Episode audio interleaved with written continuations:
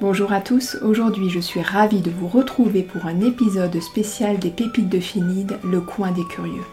En quelques minutes, je reviens sur une compétence, une posture clé pour évoluer dans le monde du travail d'aujourd'hui et de demain.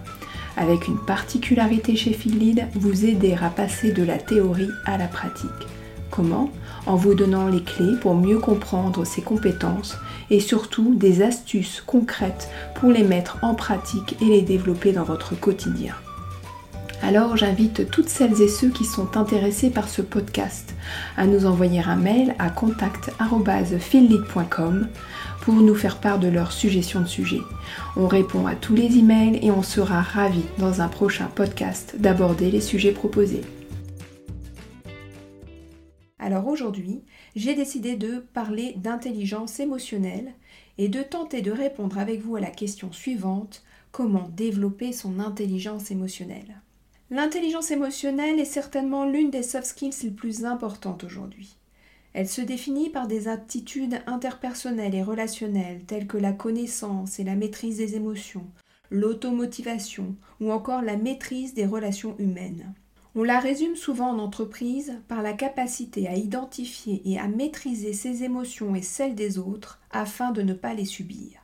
L'intelligence émotionnelle est un concept qui a été vulgarisé dans les années 2000 par Daniel Goldman, docteur en psychologie, avec son célèbre livre intitulé tout simplement L'intelligence émotionnelle. Daniel Goldman met ainsi à mal ce que Gardner appelle la tyrannie du QI, la croyance longtemps répandue selon laquelle il n'existerait qu'une seule forme d'intelligence. Mais les recherches menées ont permis de démontrer qu'il existait bien d'autres formes d'intelligence, à commencer par l'intelligence émotionnelle, et que ces autres formes étaient tout aussi importantes pour réussir dans la vie. Alors naturellement, quand on parle d'intelligence émotionnelle, on parle d'émotion. D'un point de vue biologique, l'émotion se traduit par une réaction chimique dont le rôle principal est de favoriser la réalisation d'une action. Ainsi, par exemple, lorsque nous sommes en colère, l'adrénaline provoque une poussée d'énergie favorisant une action vigoureuse. Une émotion est donc un signal que notre cerveau nous envoie pour nous inciter à satisfaire un besoin fondamental ou nous indiquer qu'il est en danger. C'est un mécanisme de défense qui se met en marche avant même que nous en ayons conscience. Ce fonctionnement du cerveau, il a pendant longtemps représenté un avantage certain, on lui doit notre survie.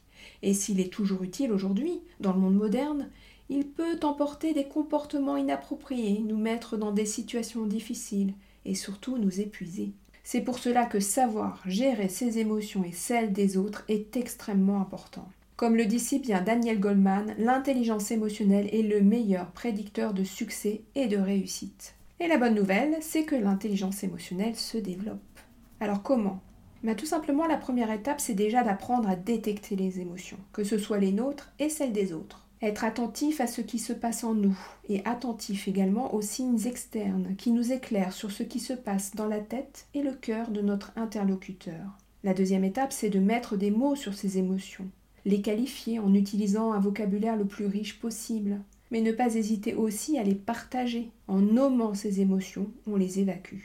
La troisième étape, c'est de les accepter, de ne pas les juger, de ne pas chercher à lutter contre une émotion, car de toute façon c'est un combat perdu d'avance l'émotion précède la perception consciente. Alors, quand on identifie qu'elle est là, c'est déjà trop tard. C'est sur notre réaction face à cette émotion qu'il convient d'agir.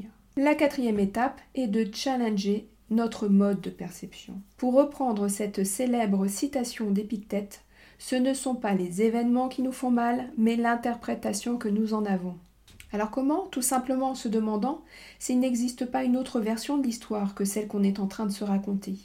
Alors pour récapituler, pour développer son intelligence émotionnelle, on peut commencer déjà par 1. Identifier les émotions. 2. Apprendre à les nommer, à en parler. 3. Les accepter, ne pas les juger. 4. Questionner notre mode de perception. Chasser nos pensées déstabilisantes pour les remplacer par des pensées beaucoup plus aidantes.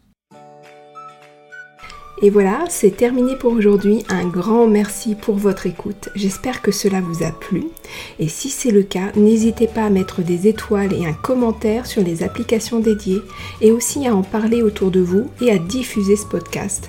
Vous pouvez me suivre sur LinkedIn et Instagram sur la page Sophie Lordet ou Phil Et enfin, n'hésitez pas à me faire suivre vos suggestions d'invités en m'écrivant sur contact.phillead.com. Et donc je vous dis à bientôt sur un prochain podcast.